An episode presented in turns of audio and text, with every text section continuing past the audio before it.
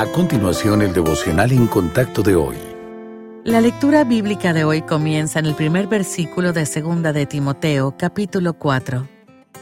Te encarezco delante de Dios y del Señor Jesucristo, que juzgará a los vivos y a los muertos en su manifestación y en su reino, que prediques la palabra, que instes a tiempo y fuera de tiempo.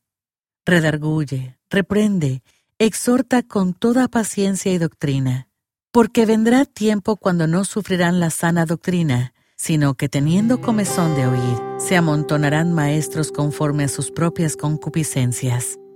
Ayer vimos lo que significa servir a los demás. Veamos hoy otro don espiritual y aquí también Pablo ofrece una definición sencilla. Dice, el que exhorta en la exhortación.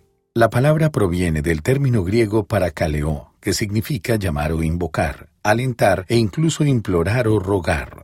Tal vez la mejor manera de entender lo que significa esta palabra sea verla en acción. En el versículo 2 del pasaje de hoy, por ejemplo, Pablo le dice a Timoteo, que prediques la palabra, que instes a tiempo y fuera de tiempo, redarguye, reprende, exhorta con toda paciencia y doctrina.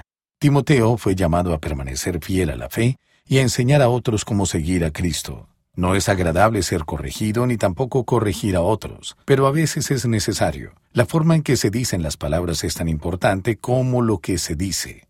Ahí es donde entra en juego para Caleo. Es como si Pablo le dijera a Timoteo, di lo que tengas que decir, pero hazlo de una manera que aliente a tus hermanos y hermanas. Háblales con amabilidad, llámalos a apartarse del pecado e invítalos a volver a la gracia de Dios. Un exhortador, en resumen, es alguien que persuade con amor y que reprende con la mirada puesta en el bien espiritual de la otra persona.